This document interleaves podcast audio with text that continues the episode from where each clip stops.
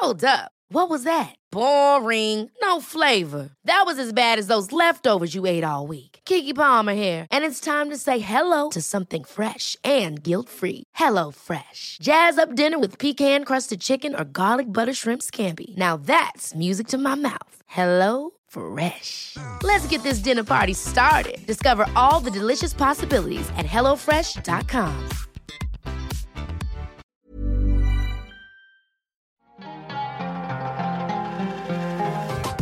Bienvenidos sean todos a un episodio más de la guía del fin de semana.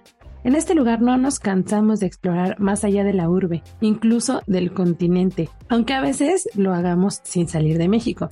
Para muestra esta entrega en la que decidimos viajar hasta Japón con una serie de recomendaciones en compañía de expertos. Para empezar, el invitado estelar, Hiro Kashiwagi, productor de Japan Fest. Además, más recomendaciones en compañía de Reina Imagawa, gestora, diseñadora, arquitecta y originaria de Japón. Después de esta presentación, espero que estén listos para viajar conmigo. Preparen el kimono y todos aquellos elementos, animes o personajes que los hagan recordar y emocionarse de visitar Japón. Mi nombre es Ariana Bustos Nava, también conocida como la señorita etcétera, y su compañía durante estos próximos minutos. Arrancamos. La guía del fin de semana con la señorita etcétera.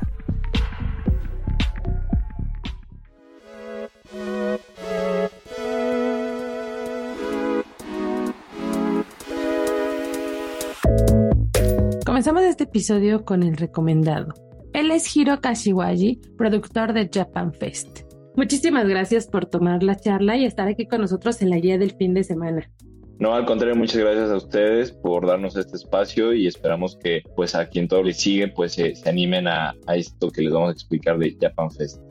Buenísimo, pues como precisamente este episodio queremos hacer este viaje de, de irnos directo a, a Japón, pues qué mejor que seas tú quien nos cuente o nos lleve a través del evento que están organizando, que como ya decía se llama Japan Fest. Entonces, eh, me gustaría saber qué detonó la idea para impulsar un proyecto como este, en especial aquí en la Ciudad de México. Pues mira, eh, principalmente lo que nos motivó fue este, bueno, al entender y, saber que en México Japón ha estado presente ya desde muchos años, de alguna u otra manera. ¿A qué voy con esto? Por ejemplo, con gastronomía, con caricaturas, ¿no? que todo el mundo identificamos perfectamente, hasta marcas de coches, todo esto. O sea, Japón de alguna manera ha estado presente en, en nuestras vidas a la gente pues le interesa mucho la, la, cultura porque pues es muy muy contrastante no contra la, la, cultura latina la cultura de occidente pues tienen muchas tradiciones festividades pero de manera muy distinta. Entonces, esto llama mucho la atención, se entiende perfectamente. Eh, hemos organizado otros festivales donde pues mucha gente asiste, pregunta y quiere saber más sobre esta, esta gran cultura, la cultura japonesa. Entonces fue de ahí que vimos que hacer un festival, como su nombre lo dice, el Japan Fest, un festival dedicado y enfocado a este país, al país nipón, estábamos seguros que llamaría mucho la atención e interesaría mucho pues a la gente para asistir y conocer de manera más amplia y de una manera muy muy divertida, muy alegre, con mucha emoción, como debe ser un festival. Buenísimo, además, bueno, ya no quiero eh, adelantarme, pero también con todas las cosas que tienen preparadas, pues va a ser una experiencia pues envolvente, ¿no? Porque digo, si vamos a otros lugares de, pronto conferencias o de pronto más tarde, así aquí va a estar como todo reunido y sí creo que va a potenciar la experiencia, ¿no?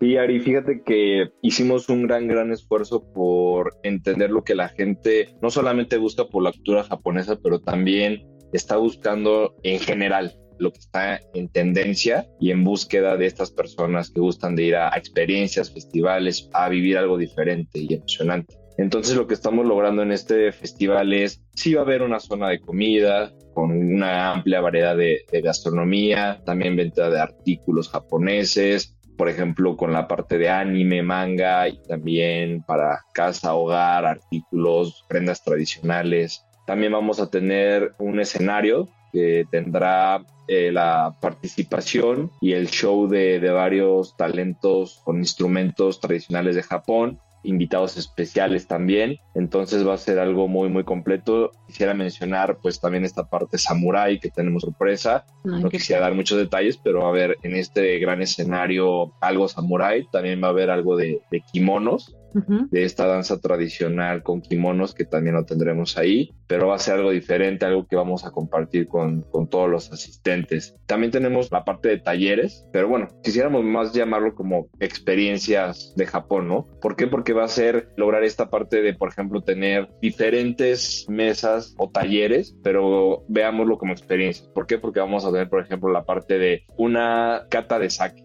vamos a tener cómo eh, elaborar, por ejemplo, el origami o la papiroflexia cómo elaborar postres japoneses. En fin, vamos a tener varios talleres donde la gente va a poder no solamente aprender, sino hacer. Entonces te van a llevar algo a, a, sus casas que van a hacer ellos y van a aprender de la cultura japonesa. Entonces va a estar muy, muy padre. Finalmente, esta parte que te comento, ¿no? De tendencias, entonces vamos a tener instalaciones de photo opportunities con imágenes, elementos muy emblemáticos de Japón. Pues por ejemplo, vamos a tener, bueno, seguro conocen esta parte de los sakura, la flor de cerezo exactamente japonesa que seguramente han visto ya algunas imágenes porque esto se da en primavera en Japón. Y bueno, el poder apreciar el espectáculo de sakura en Japón pues es un tema de suerte, ¿no? Generalmente se da en el mes de marzo, pero esta flor es, es especial y, y bueno, ella decide cuándo salir pero aquí lo van a tener pues todo el festival. Vamos a tener también, eh, se llaman Furin, que son unas esferas que se cuelgan en verano para ahuyentar a los espíritus, ¿no?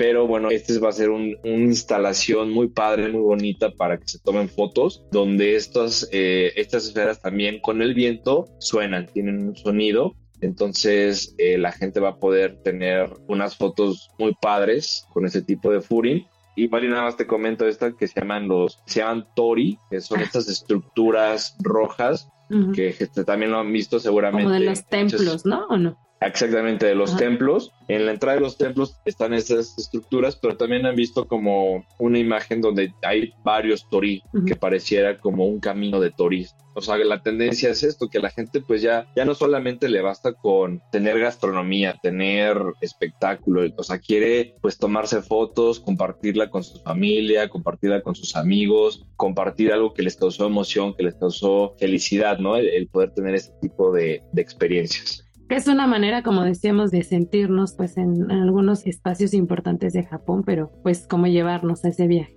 ¿no? Con las instalaciones que están planeando. Y suena, suena la verdad que va a ser un evento, pues nada chiquito, ¿no? O sea, este tipo de, de atractivos o de espacios que están ustedes gestionando ahí, sí, sí creo que van a ser como muy grandes, ¿no? Es en Campo Marte esta, esta edición, ¿no? Y no sé cómo tienen eh, contemplados, o bueno, para darnos una idea a lo mejor hasta de espacio, ¿no? ¿Cuántos metros abarca o cuántos escenarios van a tener ahí listos para que estén sucediendo cosas?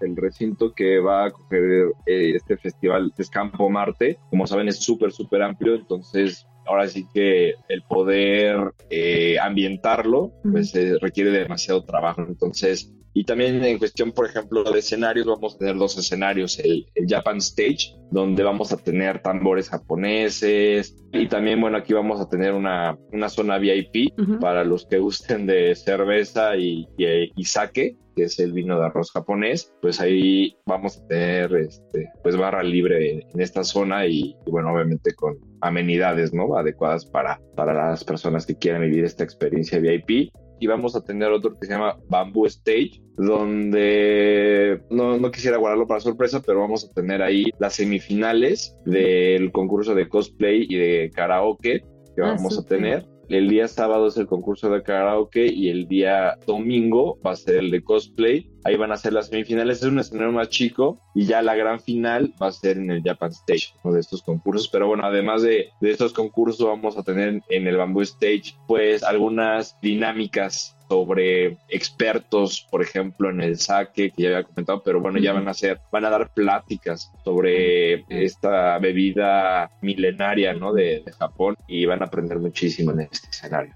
Además se me hace bien padre, bueno, pensando ahorita en lo del karaoke y lo del cosplay, que sí son como dos em, actividades o no sé cómo decir, expresiones pues urbanas o muy de, la cultura japonesa, ¿no? O sea, siempre lo vinculas. O sea, yo siempre creo que los karaoke que vamos tienen que ver al Japón, ¿no? Incluso me ha tocado ir algunos que ni siquiera están en español, ¿no? Entonces está interesante que vaya a existir este concurso porque sé que es abierta la convocatoria o cómo está esta idea para poder participar digo, desafortunadamente ya por la, cercanía del evento, ya para, para esta fecha ya está este, cerrada la convocatoria, pero bueno, más bien los invitamos a, que vayan y, aprecien el, talento de, karaoke o, de cosplay para que ustedes tengan más afinidad.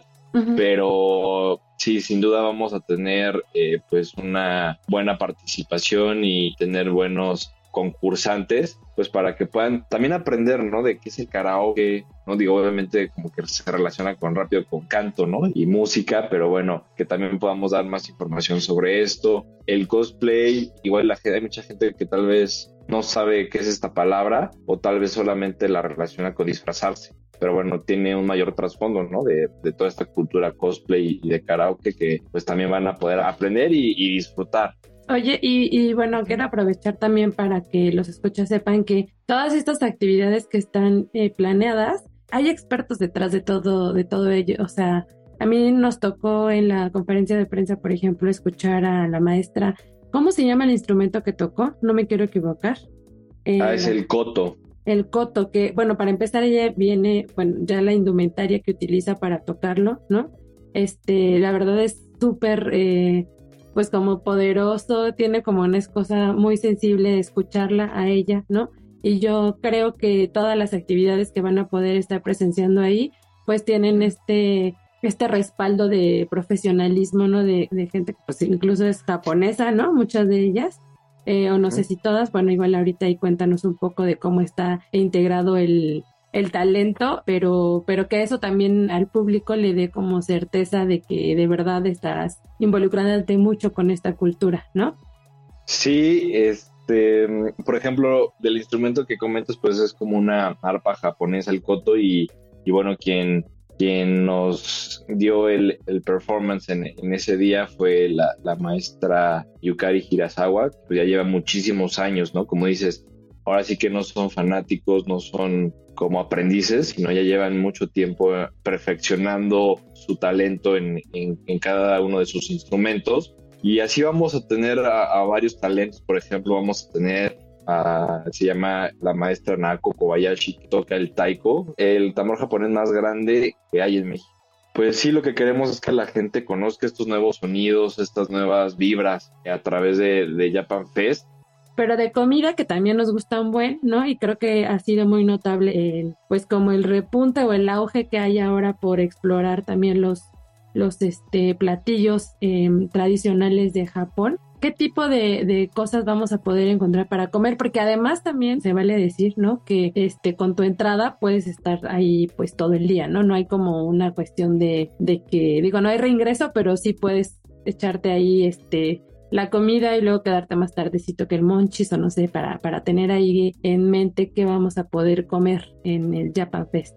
En cuestión de la parte gastronómica, tenemos, hicimos el gran esfuerzo también pensando, te digo, todo fue pensando en, la experiencia del asistente y que tengan, pues lo que lo más buscado, ¿no? Lo que ahorita está en tendencia. Entonces, por ejemplo, pues, ¿qué tal el ramen, no? El ramen ahorita está en boga y todo el mundo quiere probar, pues, todos los puestos de ramen, ¿no? En la ciudad.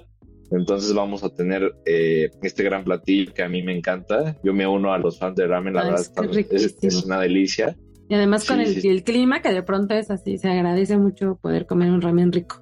Sí, sí, sí, exacto. Eh, también vamos a tener algo que también es, un, es otro tipo de caldo, pero se llama udon, que es un tallerín más grueso y es otro tipo de caldo y se prepara de manera distinta, pero también es, es muy, muy rico, pero sí son muy diferentes, ¿no? Entonces van a poder tener este, poder probar ambos y ver la, la diferencia entre, entre uno y otro.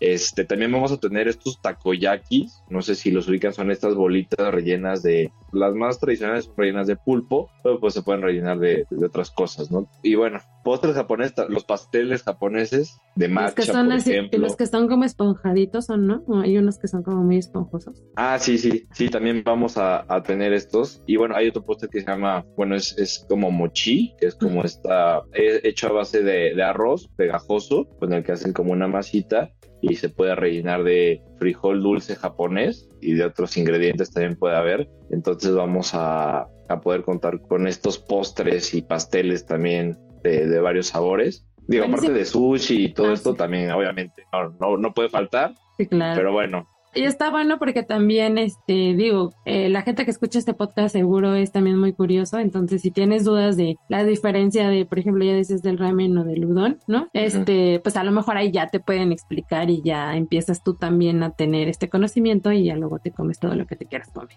¿no? exactamente, sí. Este, oye, ¿y de personajes de anime también vamos a poder encontrar algo por ahí o no? ¿O solo va a estar como de manera implícita o ya con todos los elementos que veamos ahí ya es como este trasladarnos a los animes o, o no? ¿O tienen pensado algo muy específico? Bueno, en cuestión de anime, la activación que tiene que ver o se relaciona con el anime es la parte de cosplay, ¿no? Pero bueno, así estamos pensando que los mismos cosplayers pues puedan eh, tener un meet and greet, ¿no? Con la gente, algo más cercano, que no nada más sea el poder eh, ver el concurso, sino también puedan tener cierta interacción, ¿no? Con ellos. Y bueno, afortunadamente el espacio de Campo Marte se presta mucho para eso, entonces vamos a poder lograr que la gente no solamente vea, sino también pueda convivir de alguna manera con los talentos. Igualidad también es una sorpresa que me queda guardar, pero va a haber ahí algún, digamos, como una dinámica con ellos dentro del festival. Eh, no necesariamente tiene que suceder en un escenario. ¿no? El dato, etcétera. El Japan Fest se celebrará en Campo Marte el 5 y 6 de noviembre del 2022 de las 11 a las 19 horas.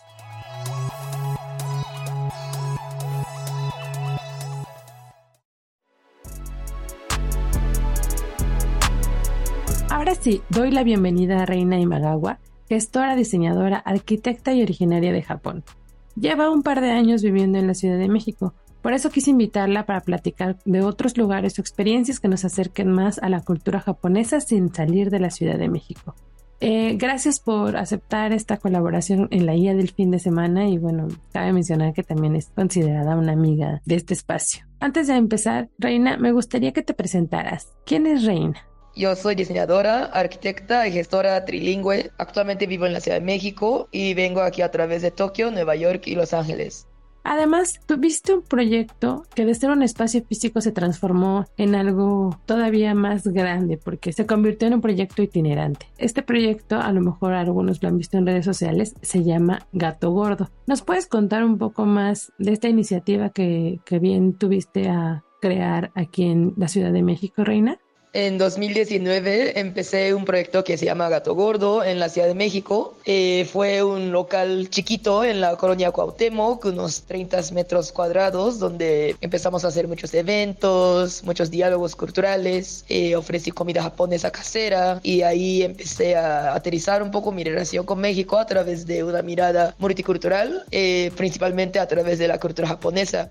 Oye, ¿y dónde te gusta comer o dónde te han logrado trasladar a Japón con sus platillos? De comida, a mí me siento muy Agustín cuando como en, en Asian Food. Antes tenía su local en, en este, este calle de Teatro Metropolitano, sería. Y ahora justo mudó a un lugar súper bonito, muy acogedor, en Barrio Alameda. Ahí ofrecen comida casera, fideos. A mí me gusta mucho su pollo frito, estilo japonés. También les recomiendo mucho su yuzu chelada, que es como una michelada, pero con base de yuzu, que es un citrus japonés.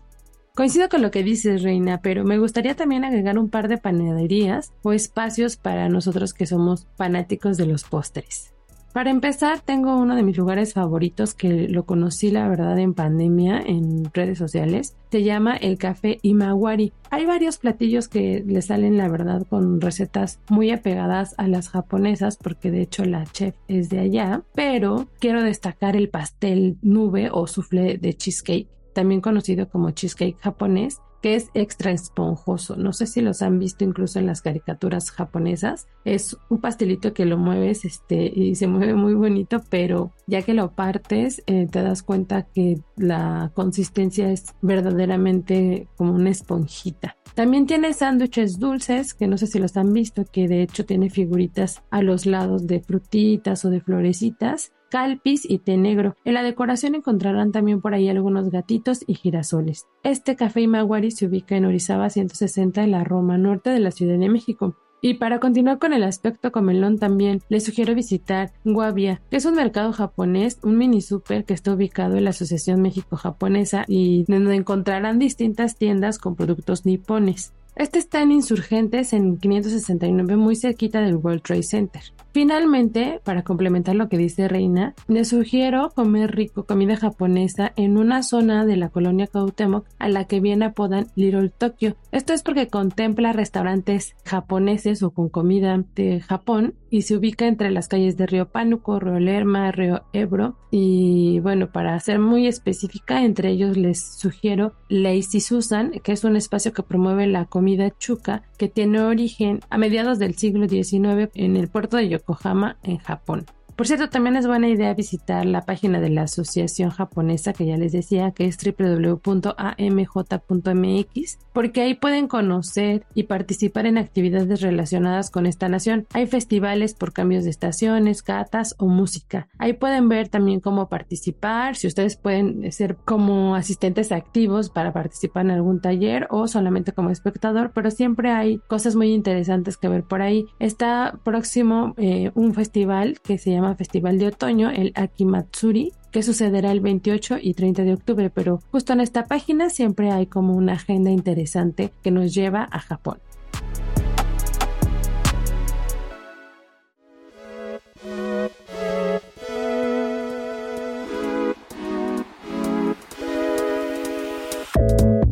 Continuamos la charla con Hiro Kashiwagi, productor de Japan Fest. Eh, me gustaría que tú con tu experiencia nos ayudes un poquito a tener en, el mapa a lo mejor algunos lugares o em, otras actividades que cuando no esté sucediendo Japan Fest también nos permitan sentirnos un poquito ahí cercanos a, a, Japón. Sé que el Japan Fest va a ser un buen detonante porque a lo mejor vamos a conocer proyectos que después podemos estar siguiendo cuando termine el evento pero no sé si ahí tú nos puedas como compartir ahí un mini top de lugares que a ti te hacen sentir en Japón o eventos que estás esperando que sucedan para, para como envolverte en esta cultura todavía más. Pues sí, mira, de hecho, este tenemos eh, otras experiencias más inmersivas y más digitales. Se basan en proyecciones y también en, interactivos a través de sensores y proyecciones digitales como logramos esta parte eh, que sea inmersiva. Pero bueno, para inicios de año queremos ya empezar con, con esta experiencia. Es un nuevo concepto que queremos traerles, donde también de igual manera van a poder este, vivir y sentir a, Japón de una manera muy única y especial. Pero también otra vez estamos en, en lo que la gente busca, ¿no? Esta parte de contenido digital y que ya no nada más sea como la parte de, de ser observador, sino también ser parte de la experiencia y a comparación de otras experiencias inmersivas, la verdad nos sentimos bastante, ahora sí que con la confianza de poder decir que sí logramos un tema inmersivo real y no solamente contemplativo, entonces digo, se logran ambas, ¿no? Pero sí podemos lograr que la parte inmersiva sí se disfrute y se sienta. Entonces eh, va a ser otra manera de conocer otro tipo de tradiciones, otro tipo de, de los elementos de la cultura japonesa que como la mexicana pues tiene una gran diversidad entonces va a haber otro tipo de, elementos que donde van a poder de ella. ¿Ese que nos cuentas ya pasó o va a pasar o cómo se llama?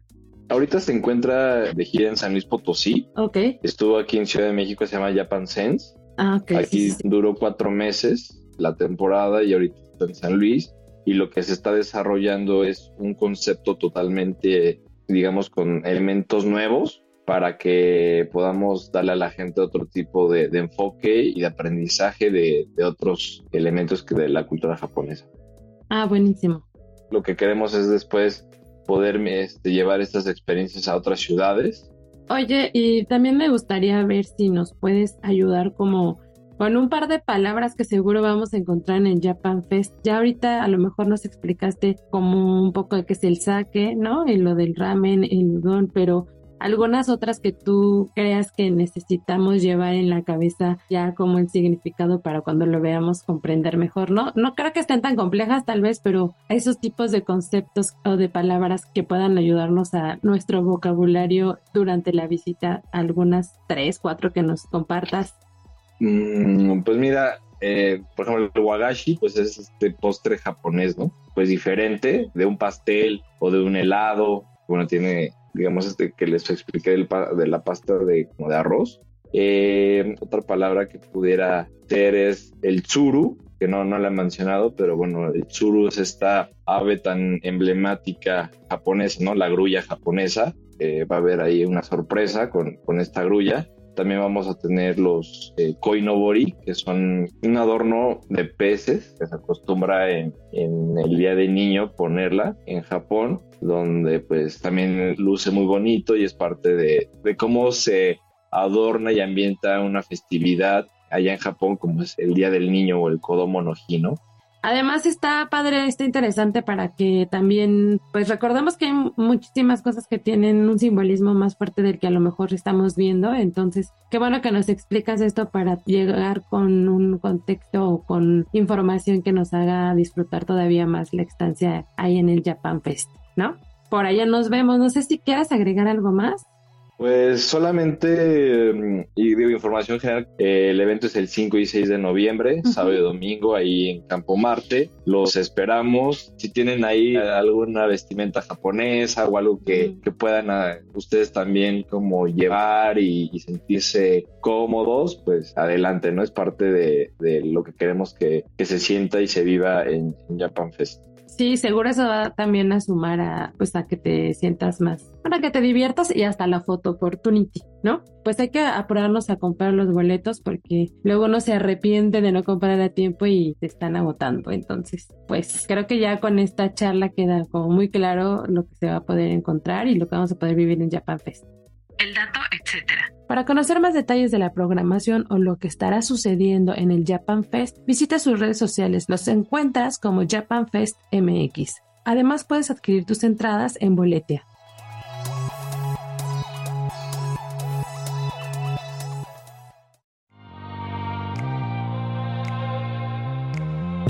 Y bueno, después de esta charla con Hiro y que ya nos antojó muchísimo ir a este evento que sucederá en la Ciudad de México, continuamos esta conversación de recomendaciones compartidas con Reina. Creo que para conocer o entrarle a una nueva cultura, si vas a otro país o bueno, incluso hasta una cuestión nacional, pero hay por lo menos tres elementos importantes a los que nos podemos acercar desde inicio para, para de verdad involucrarnos, ¿no? Con el espacio. Entre ellos considero que es la comida, claro, está la música, que también conecta incluso sin lenguaje, no sin hablar el idioma. Y las artes, o bueno, en este caso yo estoy metiendo también un poco de diseño, pero la cuestión de artes o artesanía también es importante para mí. Bueno, es mi sugerencia como la señorita, etcétera, que cada que vas a un lugar consideres estos tres aspectos. Por eso me interesaba mucho que tu reina estuvieras aquí con nosotros. Digo, ya nos vas contando si has encontrado aquí en la Ciudad de México como ciertos espacios que te lleven a Japón, pero cuéntanos sobre el arte, cómo involucrarnos más con el arte japonés o cómo o qué nos recomendarías tú en este sentido. Del arte tengo una noticia increíble. Eh, justo ahorita ando asistiendo a una artista japonesa que vino a México desde Japón, que se llama Haruna Shinagawa. Ella va a inaugurar su show en noviembre en Sanger Gallery, que está en Tacubaya. Entonces les estaremos contando más sobre este expo, pero ella usa una técnica de peel-off.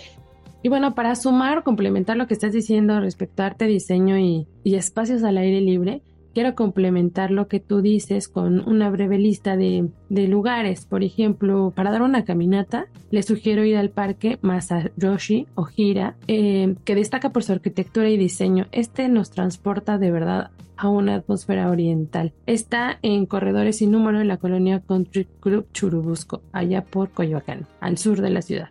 Hablando de diseño, hay un hotel en, aquí en la CDMX que se describe como un oasis japonés único con la hospitalidad de aquella nación. es una experiencia que vas a sentir que estás en Tokio.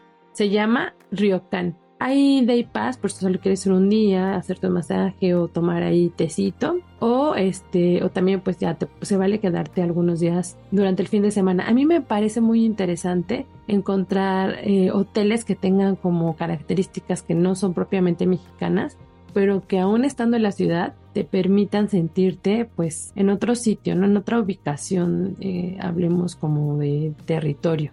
Entonces, por el diseño, el concepto, la hospitalidad, es una buena sugerencia para, para este tipo de experiencias. Y justo por Día de Muertos tienen un, concurso que está, está interesante. Eh, te prestan o te dejan entrar a las instalaciones a tomarte algunas fotos em, a propósito del Día de Muertos. Obviamente tienes que ir caracterizado, puede ser Katrina o algún personaje que a ti se te, se te ocurra y la foto que tenga más likes te gana eh, espacio, alojamiento en, en el hotel. Entonces, pues apúrense para participar. Si todavía están escuchando este podcast antes de Día de Muertos, búsquelos como Ryokan. Además, el espacio es muy íntimo, no tiene más de 15 habitaciones y pues la mayoría de ellas son con estilo tradicional japonés. Finalmente, quiero mencionar dos proyectos para tener en el radar respecto al arte japonés o con cuna japonesa como me gusta pensarlo. Por un lado está Hashi Gallery, una galería flotante de arte japonés, coreano y mexicano contemporáneo que se ubica en artículo 123. Y por otro está el trabajo de alguien que sigo ya hace rato, que es la fotógrafa japonesa Taeko Nomiya. Ella es mexicana, pero sus papás son japoneses. Y quiero contarles un poco sobre una, una cuestión más personal que me contó hace tiempo que la entrevisté para entender un poco su trabajo. Eh, me decía ella que cuando era niña le encantaba fotografiar cosas de México para enseñárselas a sus primos en Japón y cosas de Japón para enseñárselas a sus amigos en México. En los últimos tres años sus fotos empezaron a aparecer en muchos medios y a venderse pues en otros espacios, incluso en, galerías. Y dice ella que tiene la sensación de que eh, existe esta misma dinámica de, compartir con los amigos japoneses lo que hay en México y con los amigos mexicanos lo que hay en Japón, pero multiplicado así exponencialmente exponencialmente porque la conversación ahora es extendida, porque hay mucha gente que ni siquiera conoce y le escribe y le cuenta lo que esas fotos le hacen sentir. Es algo muy familiar y a la vez completamente nuevo, me, me contó en, en la entrevista que tuve con ella. Y es que sus fotos, cuando ustedes las vean, son doble exposición. Entonces, ella lo que hizo fue capturar algún espacio o alguna escena de Japón, no sé, una danza en Japón, y la traslada en esta doble exposición a otro sitio en la Ciudad de México. Entonces es como si estuvieras viendo eh, una cuestión paralela. A mí me resulta muy interesante porque puede ser no sé, eh, están los rótulos mexicanos que igual son muy de acá, estas palabras o estas tipografías grandes llamativas y la doble exposición o la imagen la lleva a proyectar a unas mujeres danzando en, en Japón, ¿no? También tiene, por ejemplo, unos cactus donde está una chica que se ve con kimono y los cactus, pues mexicanos en la parte de atrás. Es muy interesante su trabajo, se llama Taeko Nomiya y pues les recomiendo que si quieren asomarse a Japón en otro ámbito que no sea lo gastronómico, la música, por la fotografía que ella realiza, lo lograrán.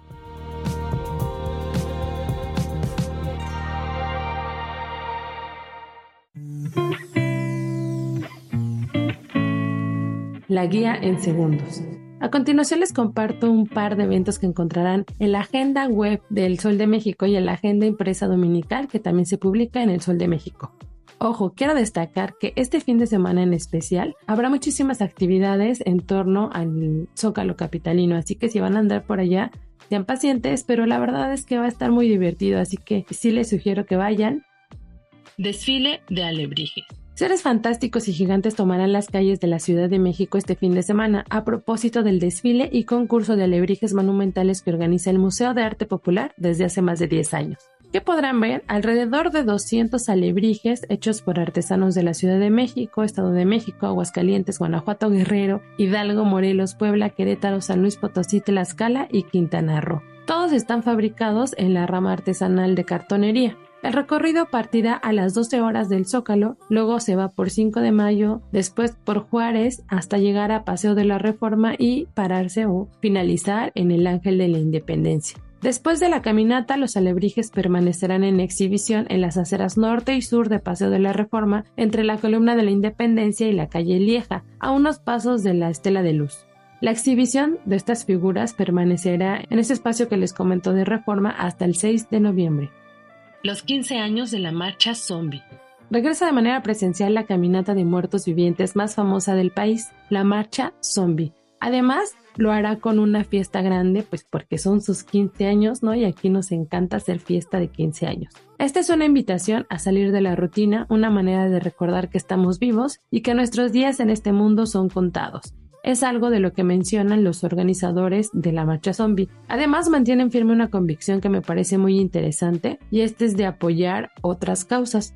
Por eso, si vas a la marcha zombie, em, te invitan a hacer donativos en especie para apoyar en la cuestión alimentaria a la organización Alimento para Todos México. Previo a la marcha, en el punto de reunión encontrarán maquillistas por si ustedes no se animaron a maquillarse, talleres gratuitos y concursos de maquillaje por si la verdad son muy pros y quieren arrastrar con los demás eh, muertos vivientes así como algunas actividades en torno a la fotografía, ilustración y cuentos de terror. La marcha zombie arranca en el Monumento a la Revolución, la convocatoria es a partir de las 10 de la mañana y después comienza la caminata, la lenta caminata, porque ya saben que los zombies no, no corren, sino caminan ahí medio lento. Arranca a las 4 de la tarde y va rumbo al Zócalo. Esto es el 22 de octubre, entonces otra actividad que va a estar sucediendo en el Zócalo. Festival del Globo en el Zócalo. Y para continuar con esta demarcación, les cuento que la Plaza de la Constitución será también punto de reunión para vibrar, digamos, acelerar el pulso con la presencia del Festival Internacional del Globo, ya que estarán inflando algunos globos aerostáticos como parte de sus 20 años de historia. El evento contempla la exhibición de aeronaves con música que le da ritmo a las luces que trae consigo el encendido de globos. Esto es un poco parecido a lo que sucede en el festival originalmente que le llaman eh, Noches Mágicas. Prepárense para presenciar un poco de lo que se vive en el FIC y tomar muchas, muchas fotografías. El hecho será histórico en especial porque es común ver a los globos al amanecer. Se escoge las mañanas frías o templadas para que haga contraste con el aire caliente de su interior. El piloto lo que hace en esta hora del día es controlar la altitud, calentando el aire o dejando que se enfríe para descender sin embargo, esta ocasión en el Zócalo no habrá oportunidad de volar, ¿no? Porque además es pues ya de noche, pero sí va a permitir iluminar el espacio. Por cierto, nada más como dato, no es la primera vez que el FIG, el Festival de Globo, se presenta en la Ciudad de México para promover el festival. En 2018 y 2019 realizaron un evento parecido en la explanada del Monumento a la Revolución. Para que lo apunten bien, esto sucederá el sábado 22 de octubre a las 19 horas. Viaje fugaz. Las ferias de Michoacán. Michoacán es uno de los destinos turísticos relevantes para pasar octubre y noviembre, especialmente por la fuerte carga tradicional vinculada al Día de Muertos. Para ejemplo, les tengo una lista de actividades de eventos que suceden en el estado desde este fin de semana. Del 21 al 23 de octubre se celebra el Festival de las Almas y las Flores de Copándaro. Del 21 al 23 de octubre también hay un mercadito mezcalero en Pátzcuaro. El 22 y 23 es la séptima edición del Festival de Churipo en Naranja de Tapia, en Zacapu. Del 22 de octubre al 6 de noviembre se celebra la Feria de la Catrina en Capula, que es muy famosa esta figura artesanal. Del 22 al 29 de octubre se realiza el Festival Internacional de Cine de Morelia.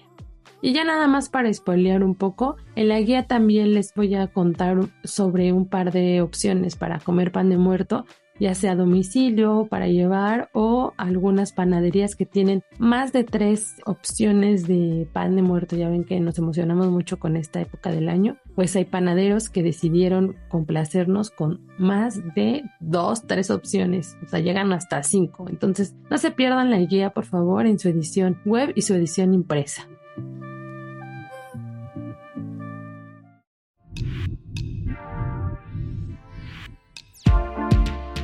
Así llegamos al final de esta edición. Gracias por quedarse hasta estos últimos minutos. Espero les hayan gustado las opciones que les sugerí esta edición en la guía del fin de semana y que de verdad haya logrado o hayamos logrado todos los invitados llevarlos a Japón y emocionarlos de saber que aquí también hay varias cosas que nos pueden trasladar a esa nación. Gracias por su apoyo a la querida productora de este espacio, Natalia Castañeda. Les recuerdo que pueden seguir conmigo la conversación todos los días a través de redes sociales. Me encuentran como la señorita etcétera en Twitter, Facebook e Instagram. Si tienen algún comentario o sugerencia sobre este espacio, los que se generan desde la Organización Editorial Mexicana, también pueden escribirnos al correo podcast.com.mx. Nuevamente, gracias por escuchar, por darle play cada jueves y espero que me permitan entrar a sus oídos el próximo jueves. Hasta la próxima.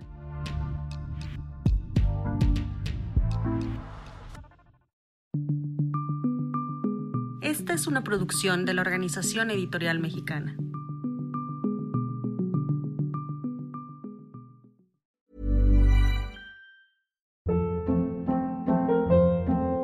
Hold up. What was that? Boring. No flavor. That was as bad as those leftovers you ate all week. Kiki Palmer here, and it's time to say hello to something fresh and guilt-free. Hello Fresh. Jazz up dinner with pecan-crusted chicken or garlic butter shrimp scampi. Now that's music to my mouth. Hello Fresh. Let's get this dinner party started. Discover all the delicious possibilities at hellofresh.com.